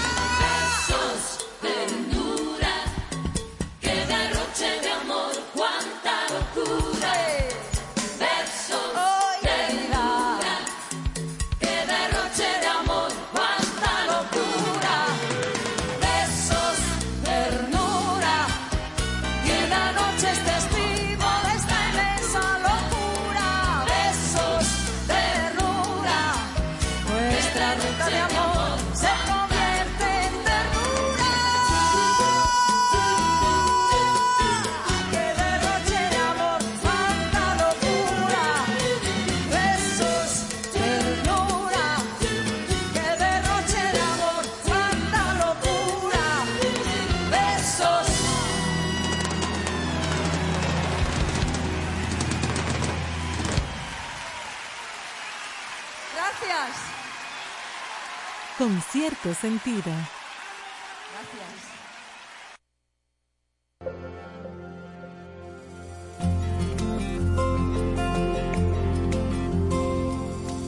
Se llamaba Landelón, el viajero que quiso enseñarme a besar el lagar de Austerlitz. Primavera de un amor amarillo y fugaz como el sol del veranillo de San Martín. Hay quien dice que fui yo la primera en olvidar cuando en un si bemol de Jacques Brel me perdí donde por Amsterdam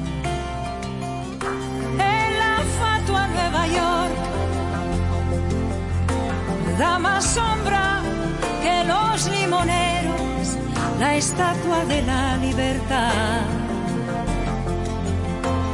pero en Desolation Road las sirenas de los petroleros no dejan reír ni volar. Y en el coro de Babel desafina un español. No hay más ley que la ley del tesoro en las minas del rey Salomón. Desafiando el oleaje sin timón ni timonel. Por mis sueños va ligero de equipaje sobre un cascarón de nuez, mi corazón de viaje. Luciendo los tatuajes de un pasado bucanero, de un velero al abordaje de, de, de un no te quiero querer. ¿Y cómo huir cuando no quedan islas para naufragar?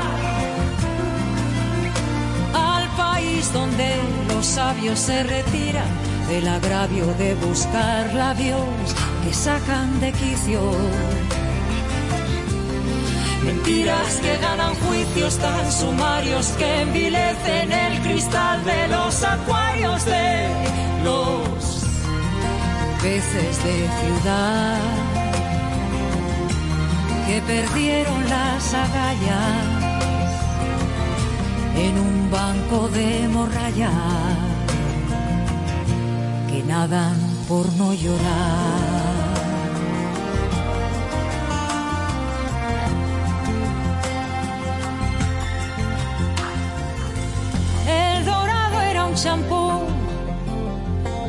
Virtud, unos brazos en cruz, el pecado una página web. En Macondo comprendí que al lugar donde has sido feliz no debieras tratar de volver. Cuando en vuelo regular surque cielo de Madrid, me esperaban dos pies en el suelo que no se acordaban de mí. Y desafiando el oleaje sin timón ni timonel, por mis sueños va ligero de equipaje sobre un cascarón de nuez, mi corazón de viaje. Siendo haciéndonos tatuajes de un pasado bucanero, de velero al abordaje de, de un no te quiero querer. ¿Y cómo huir cuando no quedan islas para naufragar? Al país donde los sabios se retiran del agravio de buscar labios que sacan de quicio. Mentiras que ganan juicios tan sumarios que envilecen el cristal de los acuarios de los peces de ciudad que perdieron las agallas en un banco de morralla.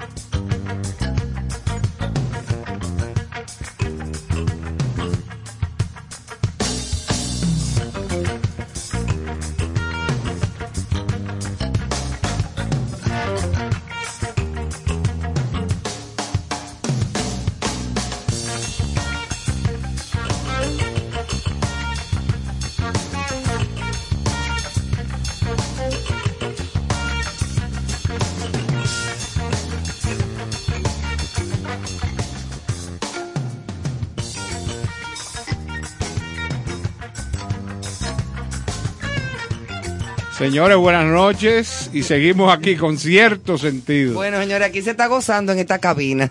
Es así de Joaquín nuevo. Cabina. Joaquín Cabina, mira. Esta muchacha sí es divertida. Ay, ¿eh? Dios, habla conmigo. Vamos a darle una un saludo especial a la doctora eh, Pamela Sosa y su esposo Julio.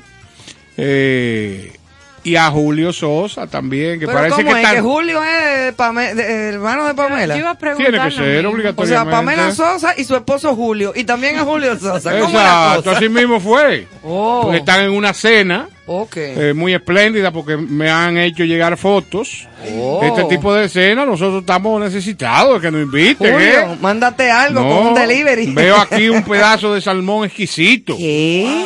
Ah, no, no, pero esta Así gente no. son especiales. No, pero Julio, no haga eso. Un si saludo no- cariñoso para todo el que esté en esa cena de gente tan agradable Sí, y, señor. y tan buenos amigos. Bueno, pues buen provecho, disfruten. Exactamente. Y para la próxima, cualquier cosa, Exacto. mandan un delivery que lo pagamos aquí. Cuatro, no, y, y cuatro puestos más, eso no es nada. También, después de aquí a la salida, tú ves. Claro. En Manuel te Lo que, lo que hay que cenar a las 10. Son Exacto. cinco. Sí, exacto. Bueno, pues nos vamos con nuestro segmento de contexto. Bueno, pues voy a arrancar con... ¿Tú vas a arrancar o arranco yo? Sí, arranca por ahí. Bueno, pues entonces, déjame decirte que hay una noticia de la doña, ¿Quién es la doña? la reina Isabel II. Ah, ok. La doña. La Esa es la, doña, señora- la verdadera doña. la doña. Y oye tú, ella admite que tiene problemas de salud. Primera vez que yo, eh, que Ya lo primera sabe, vez Que cuando es ella que lo está Sí, diciendo, se- es porque ella está mala. se pone serio.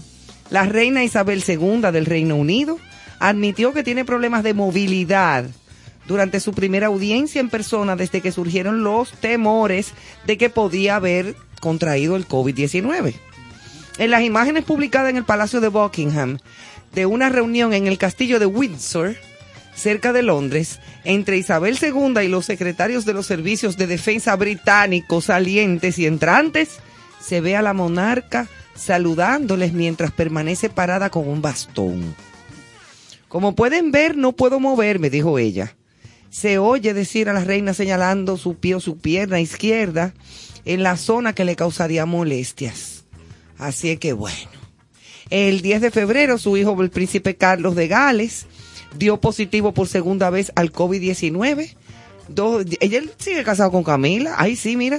La esposa del príncipe la- Camila, bueno, mujer fea esa. Pero acá, ese comentario es, es que tú no quieres que ellos sigan juntos. ¿eh? A mí ella nunca me cayó bien. ¿La reconocieron ya? No sé, yo Como sé, la tiene reina, que- reina consorte. Claro No, la que la tiene la que van a condecorar ahora, un collar lindísimo le van a poner. Pero nada más el collar es lindísimo. Ok, a ti entonces. te va a buscar ya en embajada. Salí a buscarme. Ay, señores, qué mujer tan fea. Fuentes de la familia real británica afirmaron que Isabel II no tenía síntomas, pero no precisaron si se realizó una prueba de coronavirus, no se sabe. Entonces yo espero que la reina se mejore la doña, que venga para acá, que se le hace una sopa boba. Pregúntale a Carlos, porque ellos toman té juntos. Ah, verdad, con galletica y cosas. Claro. Pero aquí, mira, ella viene para acá y uno se la lleva como para una loma, un campo. Y se le preparan unos víveres con unos huevos criollos. Nuevecita se va. Se va nueva, dando carrera. Mira, de verdad, unos huevos criollos, Un una bañito, sopa boba. un bañito en río. Exacto, no, la baña en un río y se, se tuye. se tuye porque eso es muy frío. Bueno, A propósito de pandemias y el COVID, eh, vamos a decirle que Violeta, que es el título más reciente de la reconocida y aclamada escritora chilena Isabel Allende, trata precisamente de una heroína, el título, repito, es Violeta. Trata de una heroína cuya vida se desarrolla entre dos pandemias históricas. La epidemia de gripe del 1920 y esta que tenemos ahora del 2020. Oh, wow, qué intenso. La novela libro. relata la vida de Violeta, una niña que llega al mundo en un tormentoso día de 1920, convirtiéndose en la primera hembra de cinco hermanos. Algunos de los grandes sucesos de la historia, como la lucha por los derechos de la mujer, el auge y caída de tiranos, y en última instancia, no una, sino dos pandemias, marcaron la vida de Violeta. La novela resalta la fuerza y resiliencia de una mujer que logra sobrepasar innumerables obstáculos a lo largo de un siglo. Este libro lo pueden comprar en Cuesta. En si no pueden ir físicamente, lo pueden pedir a su página www.cuestalibros.com. Repito, www.cuestalibros.com. Y ese libro se lo llevan a su casa. Ah, pero muy bien, Sí. interesante el tema, Sí, incluso. muy bueno y muy actual. Sí. Claro. Muy actualizado. Y esto. ella tiene muchos seguidores de su obra Sí, literaria. de ella escribe, sí. ella es interesante porque lo- yo que he leído varias novelas de ella. Primero el género novela tiene una ventaja. Ese es el género literario que más se consume, porque tú estás viendo una película prácticamente. O sea, no- la poesía, por ejemplo, que es la más elevada de todas las formas de literatura, la poesía es la más alta, es la menos consumida, ¿eh? porque hay que, te- hay que estar bien desayunado ¿eh? para meterle mano Y cenado. y cenado para entender lo que está diciendo el poeta. Y comido. Sí, no, no es un flycito, no, la poesía, pero la novela, que es lo que ella cultiva, Te captura. se- te, te atrapa y es una historia interesante. Entonces ella escribe, bueno, la han criticado, porque a, Isabel Allende muchos escritores le, ha- le han caído. A Como a mucha gente también. a dos Envidia, manos, envidia. Pero ella vende mucho. La Vende envidia, mucho. la envidia no mata, pero Eso que mortifica. Ella más que- vende Más mucho. que seguidores, vende mucho. Ella vende mucho, señores. Pues sí vende. El amante japonés, que es una de las últimas de ella. Todos esos libros venden millones sí. de ¿Y copias. qué hacía el hombre? No. Te vamos a traer el librito. Era lechero. Dígame, Caro. Señores, pues miren esta noticia interesante. Jóvenes dominicanos obtienen patente en Estados Unidos para sustituir la resistencia por calor electrónico. Oye, pero aquí están Y tienen una la- nota avances. donde ellos se refieren. Eh, lo que hemos creado se trata de un calentador de agua de 6 galones y ahora estamos en fase de estudio sobre su vida útil. Los dominicanos estamos a la vanguardia, eh, Oye, me tratando mira, de dando innovar, palo, eh, palo, palo. Satélite, preocupados por el alto consumo de energía eléctrica que generan los electrodomésticos como la plancha, tostadora, cafetera, blower y el calentador de agua, entre otros, los ingenieros Addison Moreta, Leandro Veloz y Darian Vargas, expertos en electricidad, electrónica e ingeniería telemática, respectivamente, unieron sus conocimientos para crear un sistema más económico y que pueda utilizarse hasta con un inversor. Fue en el año 2015 cuando estos cuatro jóvenes dominicanos, estos curiosos jóvenes dominicanos reunidos en su laboratorio 259, ubicado en la zona universitaria, al analizar que los procesadores de las computadoras y las tarjetas de video pese a ser de bajo consumo, utilizan pocos minivoltios a nivel de procesamiento y se calientan mucho. Descubrieron un nuevo mundo. Eh, la idea es sustituir la resistencia que actualmente se utiliza para el calor electrónico, eh, es decir, tecnología inverter, pero para el calor. Esto es bien interesante, señores, porque ahí estaríamos hablando de un, un consumo menor de energía. Claro, mucho menor. Y si es- esa patente la funciona muy bien, la van a adquirir los diferentes fabricantes. Totalmente. Eh, y puede ser algo de muy, de muy beneficioso Muy para dinámico ellos. el, el tema de la innovación y la tecnología en nuestro país. De Es verdad así. estoy sorprendida. Eh, una aclaración que ahorita mencionamos es la hija de Julio, eh, de Julio Sosa y su esposo, que están en una cena Ah, con ellos. ok. Exacto, Ah, es la hija y Julio, enmendada. Mismos La deseos nota. de todas Sí, porque no entendí bien cómo era, era un revolú. No, pero no te mortifiques, Julio, que esa señora nunca entiende nada. Entonces No, hay que explicárselo por eso tres, estoy cuatro aquí veces. trabajando. Mira, recordar desde Concierto Sentido que usted tiene una cita el primero de abril a las 8.30 de la noche en el Teatro Nacional. Si usted es seguidor, amante de la época disco, de los años 70, que está Disco Forever. Ay, sí, por aquí tuvo mi amigo Ah, Billy su Hasbun amigo Billy Hasbun. promocionando eso. Que si no dijo que iba a venir a hacer el segundo Carlos y no- Te de- con uno Te tenemos. dejó una nota de voz que si no decías y te referías al evento, que en cualquier esquina te iba a dar una pela de lengua. Ay, mamacita. Pues, Pues, ahí déjame, está, la déjame leerla otra ahí vez. está la invitación, la invitación natural Exacto, natural. a que usted haga una cita y prepare y haga arreglos para estar el primero de abril a las 8.30 en el Teatro Nacional. Más información usted puede buscarla en la misma boletería del teatro y si no la cuenta creo que tiene el proyecto de Disco Forever, que es como Y un se llama. grupete de artistas y de Sí, sí, cantantes, sí. comenzando por Investigue. Laura Rivera y compañía. O sea, Irving Alberti de Irving, invitado especial, o sea que sabes. y creo que están motivando a que la gente vaya vestida y alegóricamente al- a, a la época, años 70, a los años 70, que hay o sea, muchísimos los pantalones campana. Sí, sí, sí. Toda Que esa es un onda disfrute. como de psicodélico. Sí, yo tengo de una camisa de esa época, pero ya no me sirve. Gracias. No sé qué voy a no, hacer. esas no son. A unos mantelitos. Otra cita, otra cita imperdible que usted tiene con concierto sentido, como siempre, es el próximo lunes.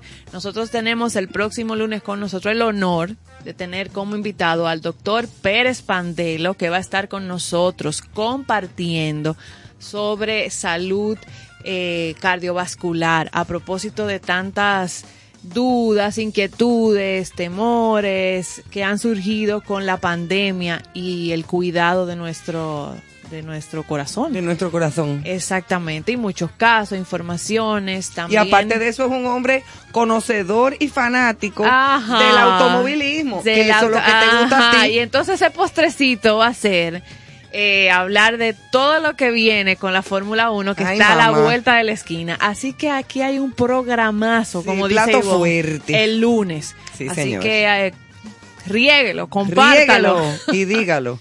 Seguimos. Bueno, señores, el- aparentemente la tecnología de la televisión por cable sigue perdiendo mucho terreno en Estados Unidos. La gente se está desconectando del cable y está prefiriendo el streaming.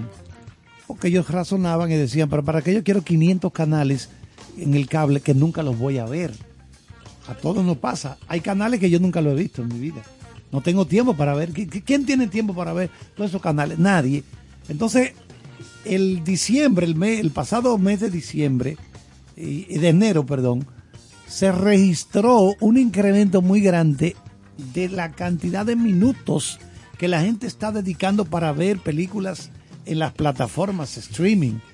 Por ejemplo, la serie Ozark, que está en Netflix, que está en su cuarta y última temporada, se disparó el rating de esta serie. Y es que la gente, repito, porque ahí conviven tres tecnologías. Está el cable, que llegó aquí en, en el 82 más o menos, a República Dominicana. Está la televisión tradicional, el broadcasting, CBS, NBC, ABC, todas esas cadenas tradicionales. Y está esta joroba de ahora, que es el, ¿Qué es- la joroba? el streaming.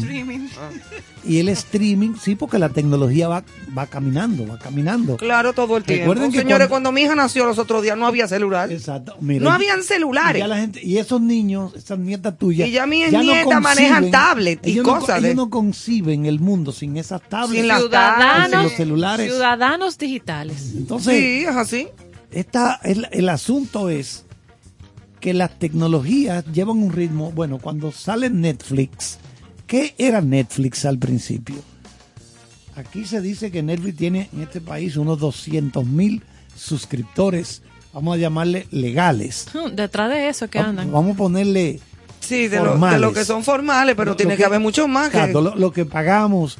Los que pagamos Tírale una media de 10 dólares, que hay gente que paga 13, otros pagan 8, porque ellos son solos en su casa y no tienen a más nadie. pero Exacto, depende. vamos, vamos a redondearla a 10. A 10 Ajá, dólares. son puede ser. 2 millones de dólares por mes. Al año son 24 millones de dólares. Eso es así.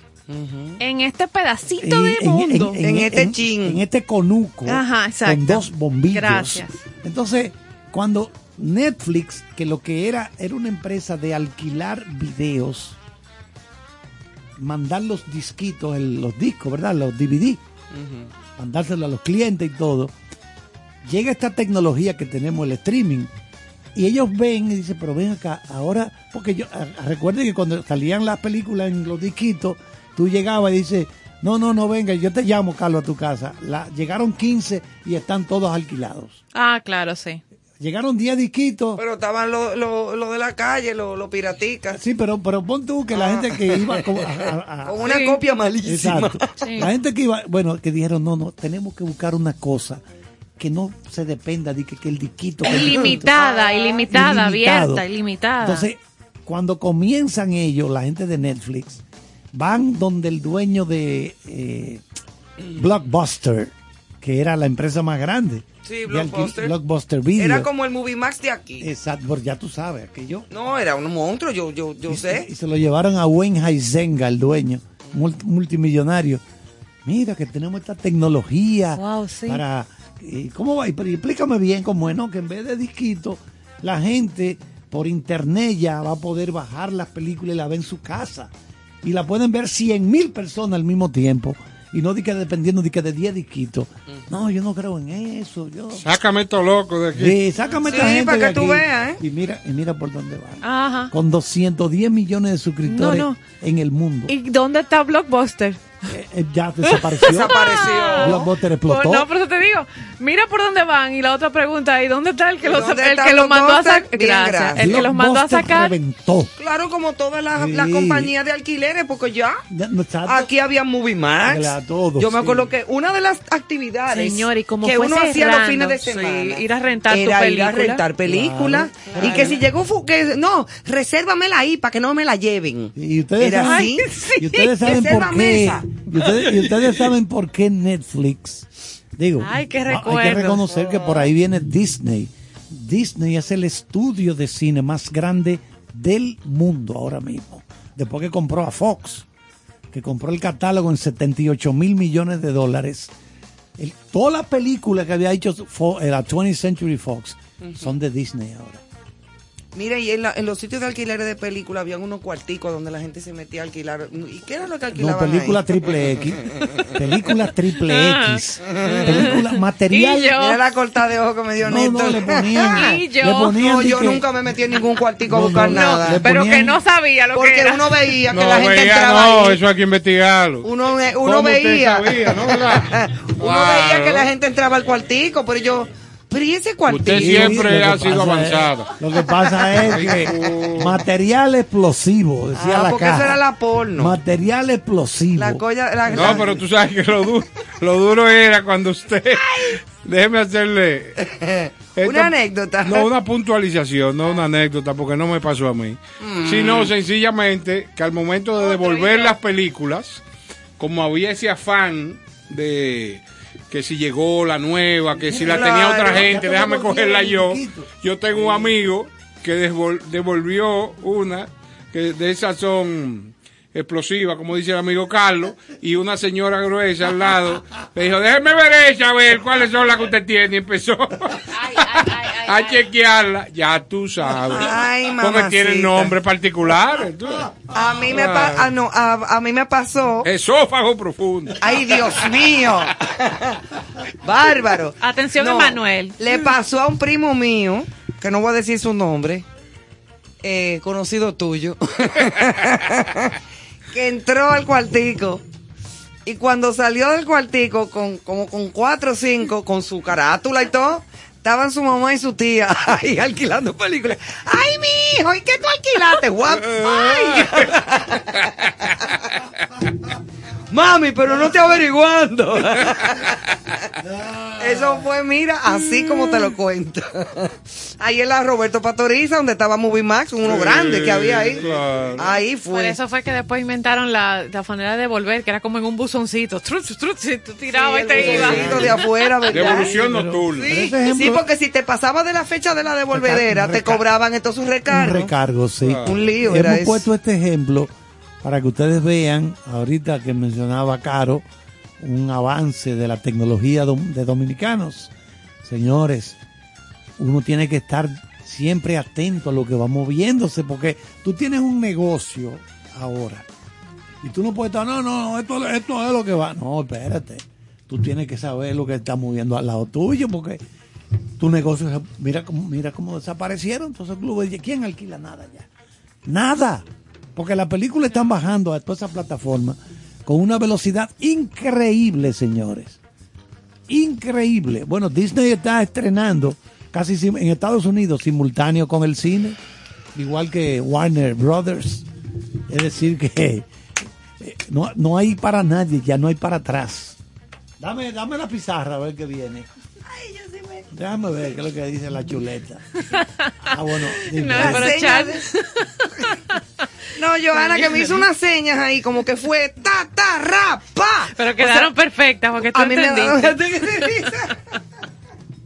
Bueno, aquí estamos. Pero dame información. Estamos. dame información. ex- No, no, no, hablar de Estamos Ana. Belén Señores, finalizar. con Ana Belén porque nosotros somos eh, hacemos algunos comerciales, se acerca la hora de y no podemos dejar de mencionar sus premios y reconocimientos más destacados y el valor que tiene también eh, su patrimonio a raíz de esta mujer que es una máquina de trabajo y actualmente algunas noticias eh, de ellas, eh, de ella y de, de la labor que sigue de la realizando. labor que hizo, sí, señor. Una máquina de trabajo, como lo dice Joana, y dentro de la, la Academia de las Artes y las Ciencias Cinematográficas de España se le otorgó, por ejemplo, la medalla de oro y premio a su labor y fue protagonista del musical La Bella Elena, una pieza con texto de Vicente Molina Foix sobre eh, la obra de Offenbach dirigida por José Carlos Plaza. Recibió el premio Grammy Latino, que ya lo dijimos ahorita, eh, de la excelencia, en- de, mu- la excelencia musical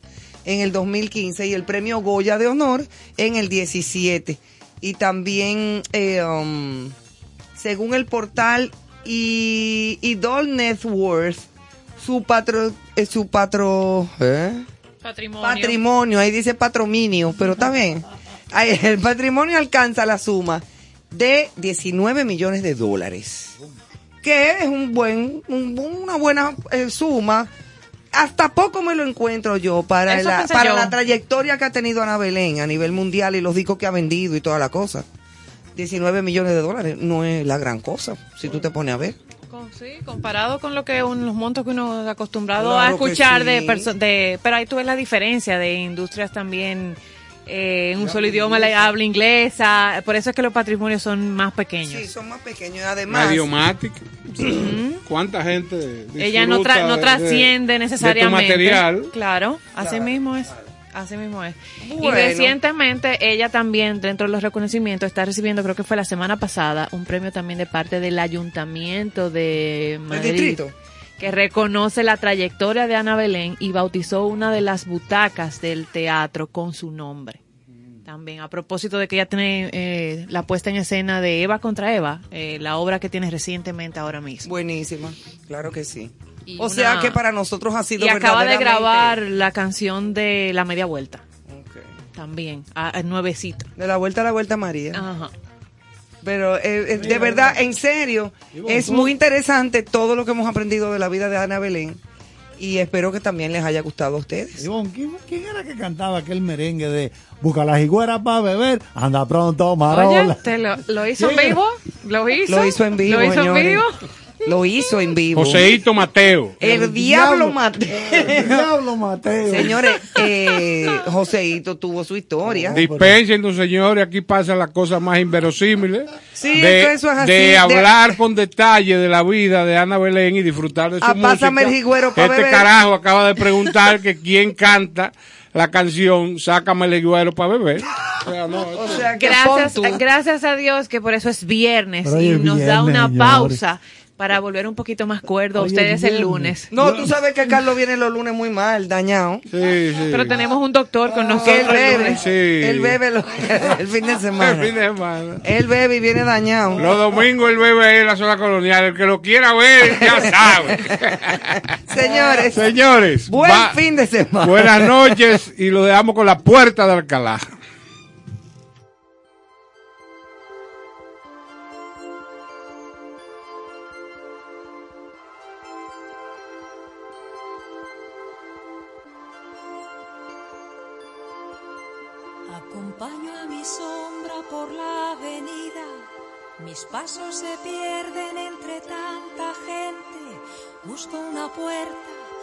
Una salida, donde convivan pasado y presente.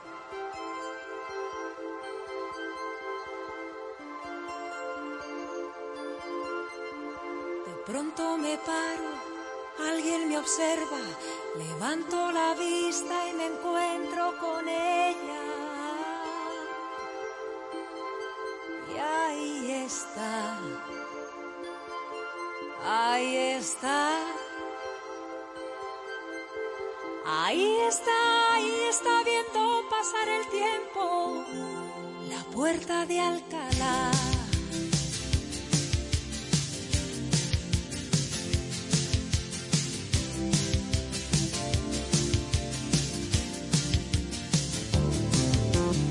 Una mañana fría llegó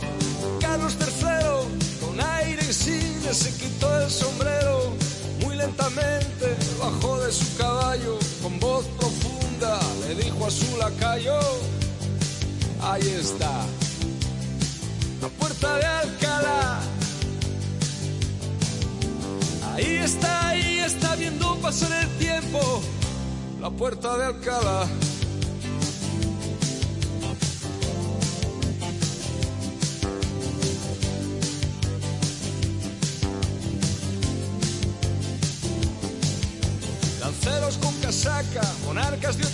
tierras, fanfarrones que llegan inventando la guerra, milicias que resisten bajo el no pasarán, y el sueño eterno como viene se va, y ahí está, ahí está, la puerta de Alcalá. Ahí está, ahí está viendo pasar el tiempo, la puerta de Alcalá.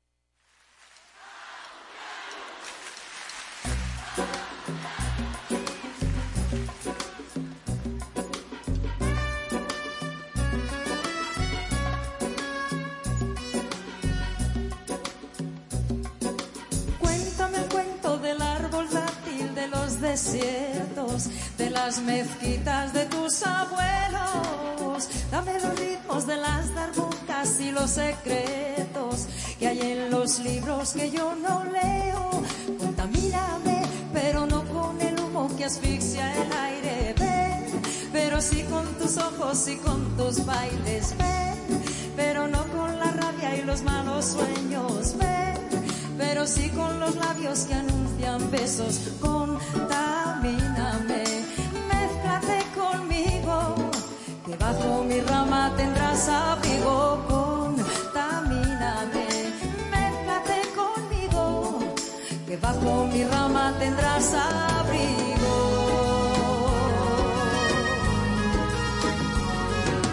Cuéntame el cuento de las cadenas que te trajeron, los tratados y los viajeros. Dame los ritmos de los tambores y los voceros, del barrio antiguo y del barrio nuevo. Contamíname, pero no con el humo que asfixia el aire. Ven, pero sí con tus ojos y con tus bailes. Ven, pero no con la rabia y los malos sueños. Ven, pero sí con los labios que anuncian besos. Contamíname, mézclate conmigo, que bajo mi rama tendrás abrigo.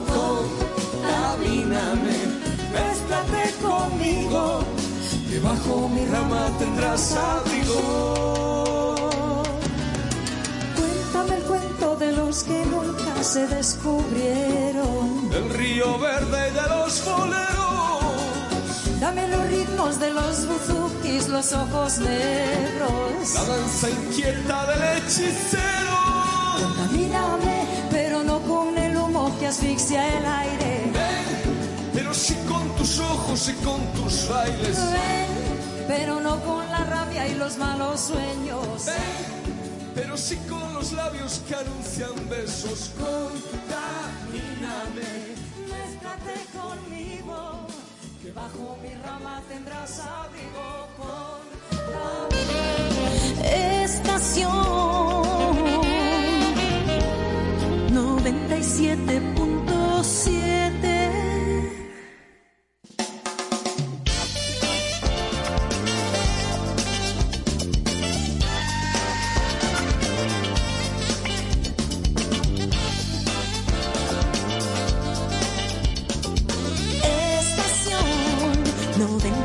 97.7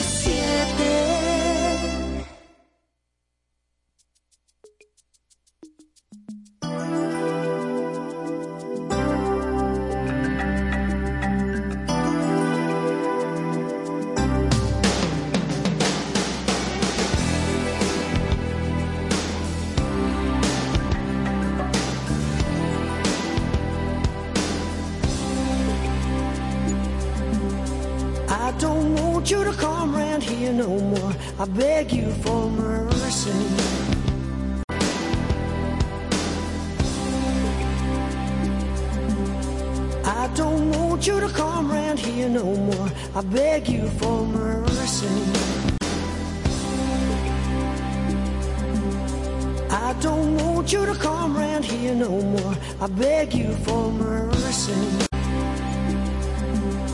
I don't want you to come round here no more. I beg you for mercy. I don't want you to come round here no more. I beg you for mercy. I don't want you to come round here no more. I beg you for mercy. You to come round here no more. I beg you for mercy. I beg you